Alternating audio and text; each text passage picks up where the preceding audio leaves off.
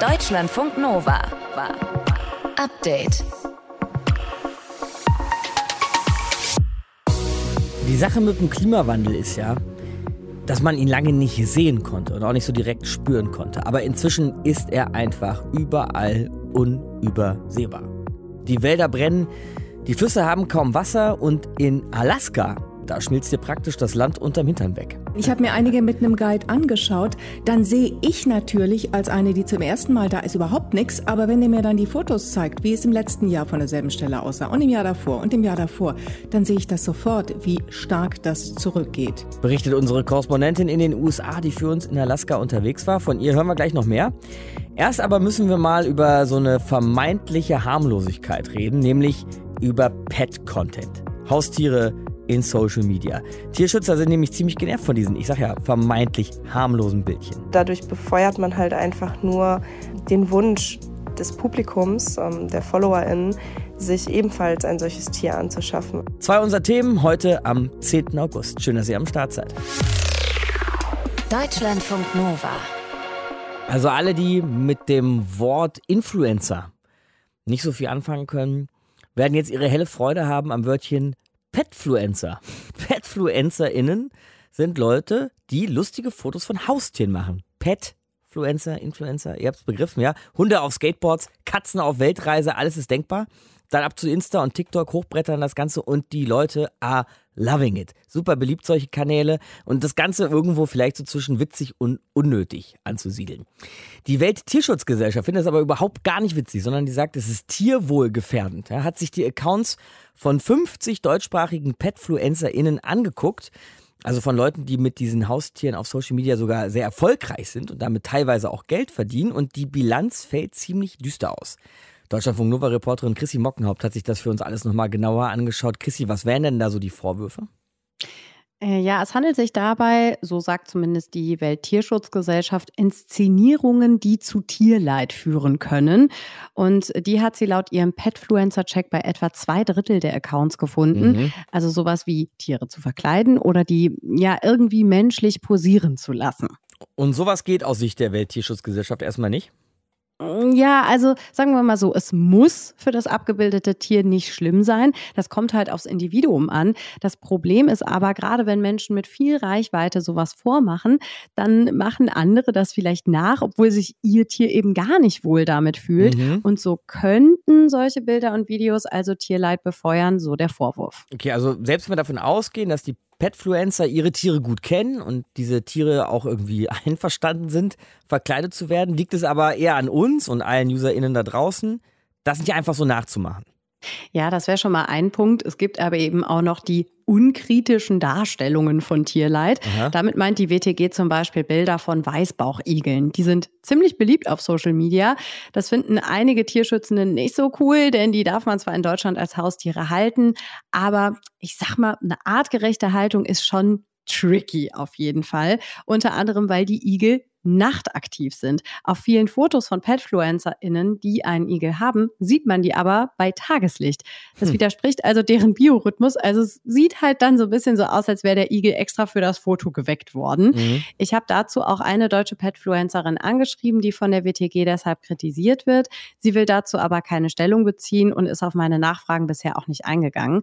Das größte Thema für die WTG sind aber nicht Igel, sondern Qualzuchten. Das ist ein Ausdruck, den habe ich schon mal gehört. Qualzuchten. Also so Möpse zum Beispiel oder auch eine französische Bulldogge. Genau, das sind so ganz äh, bekannte Vertreter, sag ich mal. Mhm. Zwei sehr umstrittene Hunderassen, weil die zum Beispiel sehr, sehr schlecht atmen können, weil die ja quasi gar keine Schnauze mehr haben. Trotzdem sind diese beiden Rassen extrem beliebt.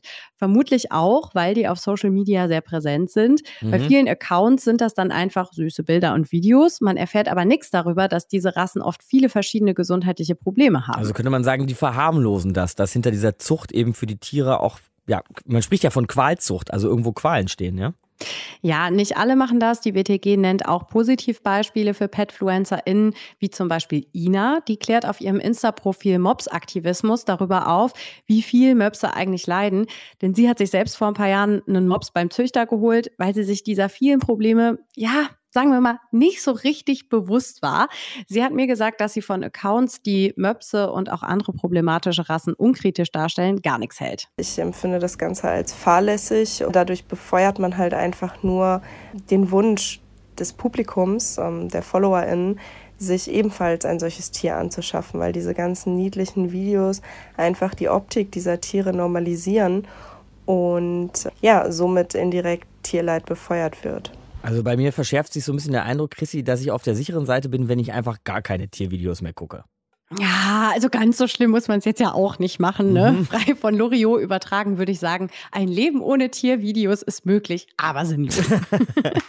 nee, aber vielleicht mal so äh, kurz drüber nachdenken, bevor wir irgendwas liken. Das wäre schon mal ganz cool, gerade wenn Tiere in ja, ich sag mal, ziemlich offensichtlich unnatürlichen und nicht arttypischen Szenen fotografiert wurden, also eben zum Beispiel verkleidet. Und man kennt jetzt natürlich nicht unbedingt jede Rasse, die umstritten ist, aber gerade wenn man Accounts folgt, also ständig deren Sachen in den Feed gespült bekommt, dann lohnt sich das, sich das vielleicht mal genauer anzugucken. Ich bin früher zum Beispiel richtig äh, quasi Eagle-addicted gewesen. Also ich bin sehr vielen Eagle-Accounts gefolgt, habe deren Bilder und Videos geteilt, geliked und ja, den ja somit auch wieder Reichweite beschert, die für manche ja auch mehr Werbeeinnahmen, also mehr Kohle bedeuten.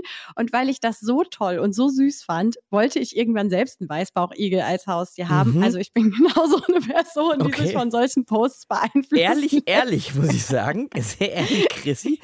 Hast du dich dann aber auch erkundigt, dass man diesen Igel eben nicht tagsüber rausholt, um lustige Fotos zu machen und wie man ihn hält und so weiter? Ja, genau. Also mhm. ich bin ja wenigstens eine Person, die sich dann damit mal befasst, bevor sie irgendwie ins Zoofachgeschäft rennt und sich ein Tier anschafft. Und äh, als ich dann gelesen habe, wie kritisch Tierschutzorganisationen die Igelhaltung sehen und dass es eigentlich fast unmöglich zu sein scheint, so einem Tier ein ja irgendwie artgerechtes und schönes Leben zu ermöglichen, was für mehr da ist, als mich zu bespaßen, äh, da habe ich mich dann nicht nur dagegen entschieden, mir selbst einen Igel zu holen, sondern ich bin diesen Accounts dann auch mal entfolgt, weil mhm. die mir halt so eine Illusion gegeben haben davon. Und es gibt ja, wie gesagt, auch Accounts, die über diese Tiere aufklären, zum Beispiel, weil sie es inzwischen selbst besser wissen oder die Tiere aus dem Tierschutz adoptiert haben. Das ist irgendwo eine bittere Erkenntnis, Freunde, aber nichts ist unschuldig, ja? Nicht mal Fotos von kleinen Igeln oder von Doggen oder was weiß ich oder von Möpsen. Nee, also sie können schon unschuldig sein. Wir wollen jetzt auch nicht übertreiben. Aber es lohnt sich, haben wir gerade bei Chrissy Mockenhaupt gelernt, hier in Deutschlandfunk Nova, nochmal drüber nachzudenken, ob manche Fotos nicht verharmlosend sind. Deutschlandfunk Nova. Update. Alaska. Ich denke an Grizzlybären, Flüsse, Berge, Schnee, Gletscher, ellenlange Ausblicke ins endlose Weiß.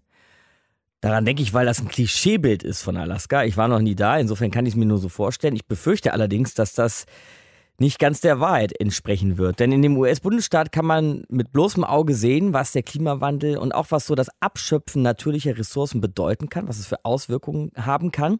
Denn die Gletscher dort schmelzen jetzt schon 100 Mal schneller als ExpertInnen noch vor wenigen Jahren erwartet hätten. Und der berühmte, wichtige Permafrostboden taut auf und jedes Jahr steigen die Wintertemperaturen im Mittel um bis zu drei Grad Celsius an. Unsere USA-Korrespondentin Doris Simon war gerade in Alaska und hat sich ein eigenes Bild gemacht. Grüß dich, Doris. Ja, grüß dich. Und wenn ich das so höre, 100 Mal schneller als erwartet, da knallt mir äh, böse die Kinnlade runter. Ist dir vor Ort auch mal böse die Kinnlade runtergeknallt? Naja, Alaska ist schon so, wie du das eingangs äh, beschrieben hast. Das ist absolut genauso. Es ist klein Klischee. Und mhm. wenn man dann vor einem dieser 100.000 Gletscher steht, oder ich habe mir einige angeschaut, ja. es sind 100.000 Gletscher in Alaska. Wirklich 100.000? Nur wirklich 100.000 oh, wow. und nur 5% haben davon Namen. Also wenn du da noch dich verewigen willst, hast du eine Chance. Okay, gut. Nein, ich habe mir einige mit einem Guide angeschaut. Dann sehe ich natürlich als eine, die zum ersten Mal da ist, überhaupt nichts. Aber wenn der mir dann die Fotos zeigt, wie es im letzten Jahr von derselben Stelle aussah, aussah und im Jahr davor und im Jahr davor, dann sehe ich das sofort, wie stark das zurückgeht. Mhm. Und die Leute, die wie gesagt immer da leben, die sind sehr besorgt. Eine andere Sache, wo jeder Mensch in Alaska es merkt, auch ein Tourist, das sind die Straßen. Je weiter man nach Norden fährt, von Anchorage weg, desto schlechter sind immer wieder die Straßen, riesige Löcher, es geht rauf und runter, ist der Permafrostboden, der taut. Und ich habe mit Klimaforschern, die sich seit Jahrzehnten beschäftigen mit, mit Eis, Permafrost, Schnee an der Uni in Fairbanks gesprochen. Das ist viele hunderte Kilometer im Norden mhm. von Anchorage, wo eigentlich äh, die meiste Zeit des Jahres Permafrost ist. Ja, und denen ist direkt hinter ihrem Institut der Parkplatz abgesackt, wegen eben tauenden Permafrost. Ne? Da ist nicht mehr ewiges Eis. Oder du fährst allein auf der Strecke dahin, ähm, siehst du Waldbrand. Waldbrände gibt's immer in Alaska. Aber Waldbrände hat es niemals in diesem Ausmaß gegeben, hat mir ein Meteorologe gesagt, der eben das schon seit 30 Jahren verfolgt. Und nicht an den Stellen, an denen es geht. Oder eben in der Arktis, wo das Schelfeis immer früher im Jahr weggeht. Das Schelfeis ist total wichtig für die Ureinwohner dort oben im arktischen Ozean, für ihre Jagd und immer später erst zurückkommt. Du hast gesagt, die Leute sehen es da also mit bloßem Augen, ja, wie sich der Klimawandel auf Alaska ja. auswirkt, sind besorgt, hast du gerade gesagt. Führt die Sorge aber auch dazu, dass man sich in Alaska besonders für das Thema Klimaschutz einsetzt? Nee, aber das ist doch was, das kennen wir auch aus Deutschland. Alter hm. Kohlestaat, die wir sind. Also da müssen wir jetzt gar nicht nach Alaska gucken. Es gibt in Alaska immer noch riesige Ölvorkommen, vor allem eben in der Arktis. Und Öl ist in diesem Staat eine wichtige Einkommensquelle. Denn ähm, einmal über die Einkommen von Menschen, die dort arbeiten, das ist sehr harte Arbeit auf den Ölfeldern, aber auch sehr gut bezahlte Arbeit. Und es gibt natürlich viele, viele Menschen, die mittelbar mit ihren Jobs da dranhängen. Viel mehr aber noch über die Steuern. Da geht Geld an den Staat Alaska in einen Staatsfonds. Und dieser Staatsfonds, der schüttet jährlich einen Teil der Gewinne Gewinne an alle Menschen aus, die ein Jahr in Alaska gelebt haben. Das ist die Permanent Fund Dividend. Im letzten Jahr waren das 1144 Dollar. Und das ist für viele Menschen wirklich mehr, als sie sonst bekommen. Denn es gibt ja auch eine ganze Reihe nicht so wohlgestellte Menschen in Alaska. Mhm. Und das zählt natürlich auch. Und auch die Ureinwohner äh, profitieren, die meisten von ihnen, vor allem die eben am arktischen Ozean, da wo die Ölfelder sind. Da zahlen nämlich die Kooperationen, die Genossenschaften der Ureinwohner Anwohner ihren Anteilshabern auch Ölgeld aus. Jetzt muss man natürlich auch sagen, dass Ölförderung nicht gleich Ölförderung ist. Ne? Also da gibt es ja zwischen der Hightech-Variante, die wirklich wenig invasiv ist in die Natur, bis hin zu echt dreckigen Methoden, das Öl rauszukriegen, verschiedenste Varianten. Wie wird das denn so, Doris, in Alaska gemacht? Also wie sehr wird vielleicht auch Alaska als Land in Mitleidenschaft gezogen? Ich glaube, das Grundproblem ist, dass Alaska so riesengroß ist und so wahnsinnig viel Natur hat und so viele Menschen eben glauben, da ist so viel Natur, da kann man eigentlich nichts kaputt machen, wenn man ein ja. bisschen was kaputt macht. Mhm. Ich war selber nicht auf den Ölfeldern, habe es nicht gesehen. Aber ich habe mit Menschen gesprochen, ähm, Indigenen, die dort in den Dörfern wohnen, direkt neben der Ölförderung. Und dort sind in den letzten Jahrzehnten, seit 50 Jahren wird da gebohrt, sind eben Krankheiten stark angestiegen, mhm. Todesfälle, Krebs und so weiter. Und es gibt Bemühungen, ähm, die Ölförderung auch dort jetzt künftig sauber zu gestalten. Aber natürlich gibt es auch Projekte, die an ganz empfindlichen Stellen und die Arktis da oben, die Tundra ist überall empfindlich. Da ist zum Beispiel auch eins der größten, das größte Wildlife Refuge der USA auch da zu bohren. Und das gibt immer Schwierigkeiten, wenn dann eben die Tiere darauf reagieren, die Herden der Karibo nicht mehr kommen, Fische sterben und sich viele Zyklen in Flora und Fauna verschieben. Und gleichzeitig würde sich Alaska ja eigentlich wahnsinnig gut für erneuerbare Energien anbieten. Ich meine, Tut man hat Wasser, auch. ja, wird das gemacht? Wird das ausgebaut? Ja, ja, wird es gemacht. Man sieht zum Beispiel, wenn man in Anchorage ist, sieht man auf der gegenüberliegenden Seite des Cook Inlets ähm, Windanlagen. Es gibt die Insel Kodiak im Süden hin zu den Aleuten, die sich komplett versorgt hat, aber auch ein milderes Klima, gemäßigtes Klima, komplett versorgt mit Wasserkraft. Es gibt Überlegungen für ein Gezeitenkraftwerk. Also es kommt so einiges in Gang und im Mai hat auch der republikanische Gouverneur zu einer großen Konferenz für erneuerbare Energien eingeladen, um zu lernen, was man machen kann. Ich glaube, der Ölschock 2020 während der äh, Pandemie war so ein letzter Auslöser, dass man sich umgucken muss, dass irgendwann, auch wenn noch ganz viel Öl da liegt, das Öl auch mal vorbei ist. Der Kampf gegen den Klimawandel und all die vielen kleinen Kämpfe, die drumherum mit entstehen zwischen den verschiedensten Interessengruppen, kann man also auf, in Alaska ziemlich gut beobachten hat uns unsere Korrespondentin Doris Simon eben erklärt. Deutschlandfunk Nova. Update. Eine Woche lang haben TierschützerInnen in Frankreich eine Menge versucht. Wir haben auch praktisch jeden Tag mal hingeschaut, was los ist. Eine Menge versucht beim Versuch, einen Beluga, einen Weißwal zu retten, der sich in die Seine in Frankreich verirrt hatte. Aber nun ist klar, dass diese Rettungsaktion, mit der er eigentlich wieder ins offene Meer gebracht werden sollte, ja zumindest zu keinem guten Ende geführt hat. Der Wal hat die Aktion nicht überlebt. Meine Kollegin Veronika von Boris aus unseren Nachrichten hat sich den Fall nochmal angeschaut und Veronika, bei der eigentlichen Rettungsaktion ist ja eigentlich alles geglückt erstmal, ne? Genau, eigentlich, also die Aktion an sich ist im Prinzip genauso gelaufen, wie das geplant war. Also man hat den Wal, der immerhin mehr als 800 Kilo schwer und mehrere Meter lang war, den hat man erstmal in einer Schleuse in der Seine so quasi festgesetzt und dann hat man ihn mit Hilfe eines Krans in so einem riesigen Netz aus dem Becken gehoben auf einen Frachtkahn. Denn an der Stelle des Flusses, da konnte man mit Fahrzeugen nicht ans Wasser. Mhm. Und den Kahn, den hat, der hat den Wal dann an eine Uferstelle gebracht, wo er dann in den Kühllaster verfrachtet wurde, der dann mit ihm 160 Kilometer ganz langsam, damit es nicht so stressig ist, bis nach Ouistreham gefahren ist. Das liegt an der Nordseeküste. Und da hatte man den Wal dann ein Schleusenbecken schon freigeräumt, wo er sich erstmal drei Tage erholen sollte, bis es dann eigentlich für ihn weitergehen mhm. sollte. Mhm. Aber so weit ist es ja gar nicht erst gekommen jetzt. Nee, als das Tier dann in Ouistreham ankam, da ging es ihm tatsächlich so schlecht, dass das Team der Tierärzte einfach keine Hoffnung mehr hatte.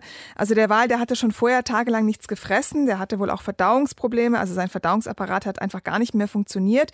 Der war total abgemagert und jetzt kamen noch Atemprobleme dazu. Und die leitende Tierärztin, die hat dann auf Twitter geschrieben, dass das Tier einfach so gelitten gelitten hat, dass man sich dann in der Pflicht sah, es zu erlösen, weil es eben sonst einfach erstickt wäre. Das ist wirklich eine ziemlich bittere Pille, finde ich, nach den vielen Mühen, die da in diese Rettungsaktion gesteckt wurden und bitteres Schicksal für diesen Wal.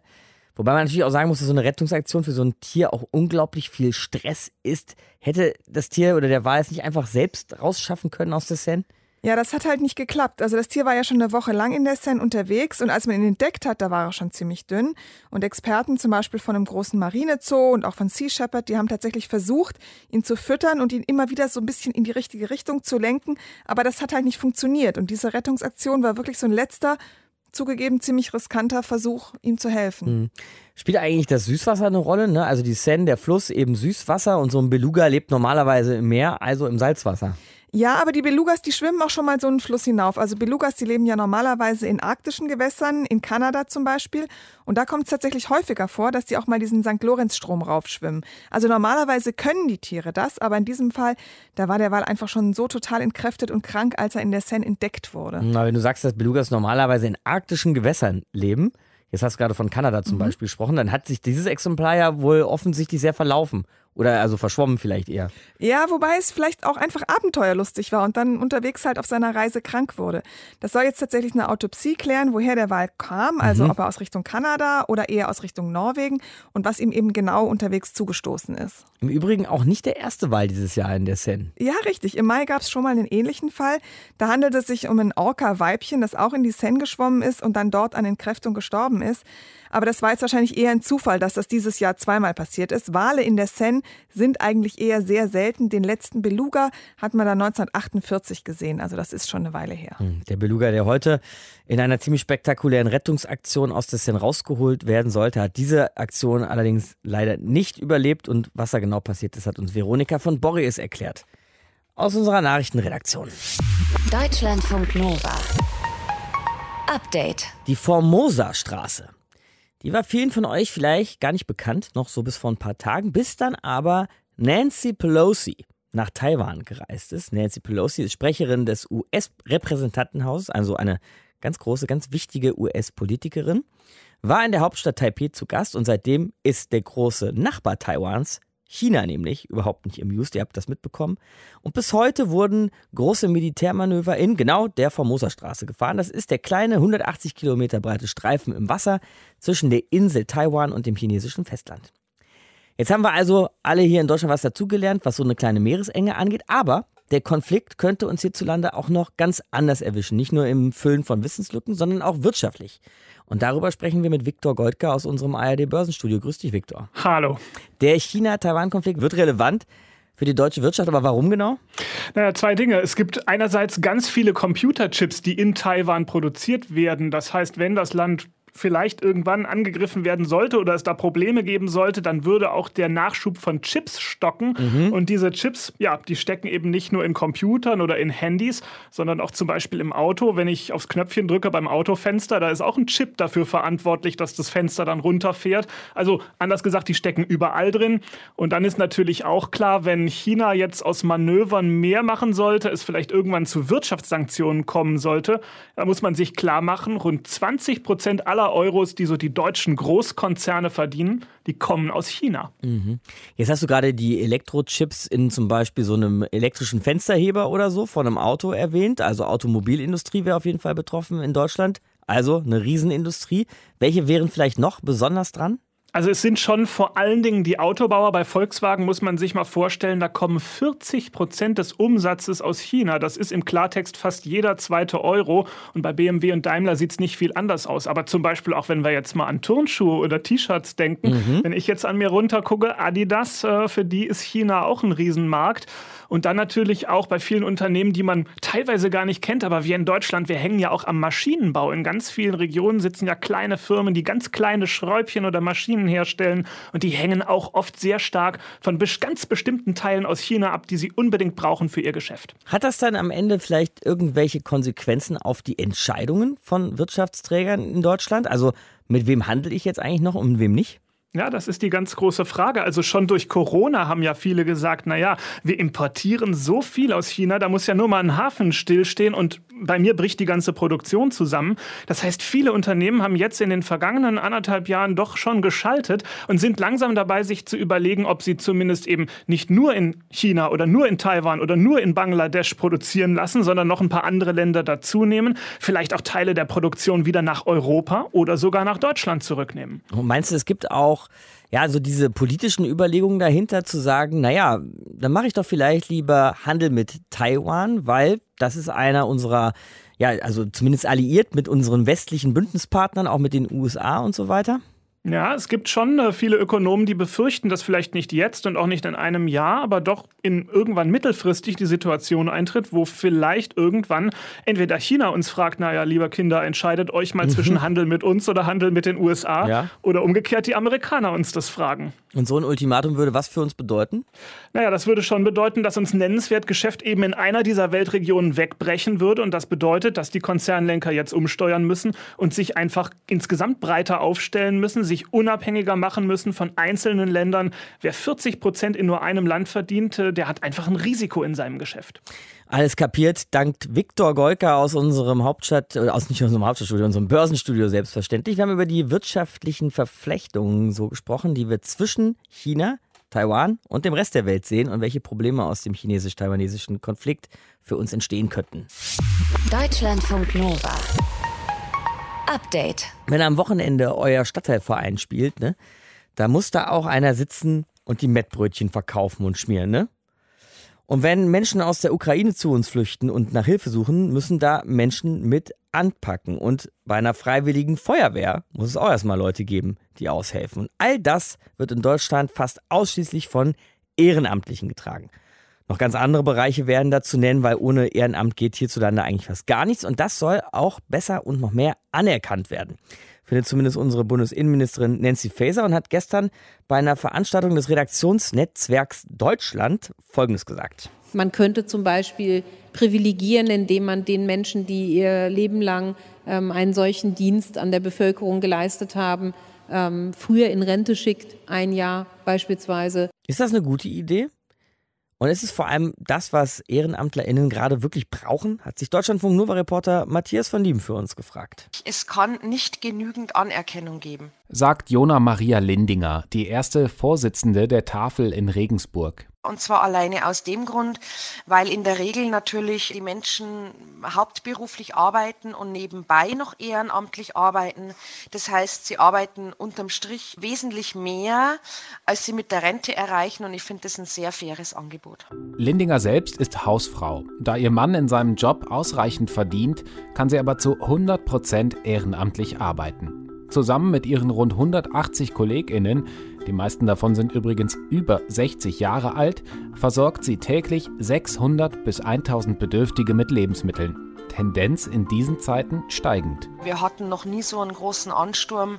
Wir hatten noch nie so viele Bedürftige zu versorgen wie in diesem Jahr. Und ich glaube, es ist was unfassbar Großes, was wir leisten. Und gleichzeitig gehe ich auch ganz gerne immer nach außen, weil in den Köpfen der Menschen einfach verankert ist, dass die Tafel eine staatliche Institution ist. Und es ist sie nicht. Den Betrieb aufrechtzuerhalten, laut Lindinger ist es jede Woche eine neue Herausforderung.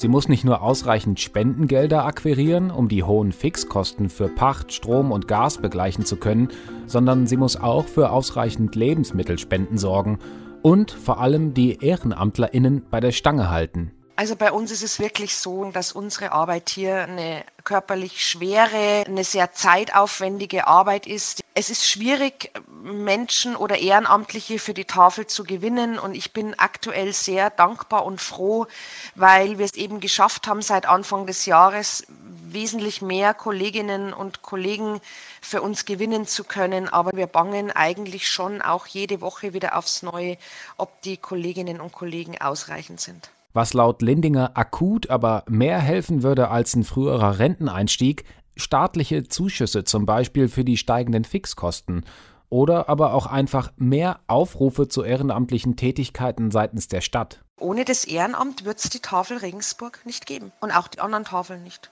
Auch Marc Pohle findet die Idee mit dem früheren Renteneinstieg grundsätzlich gut. Er ist hauptberuflich Feuerwehrmann bei der Feuerwehr Düsseldorf, aber zugleich auch Wehrführer bei der Freiwilligen Feuerwehr der Stadt Rees am Niederrhein.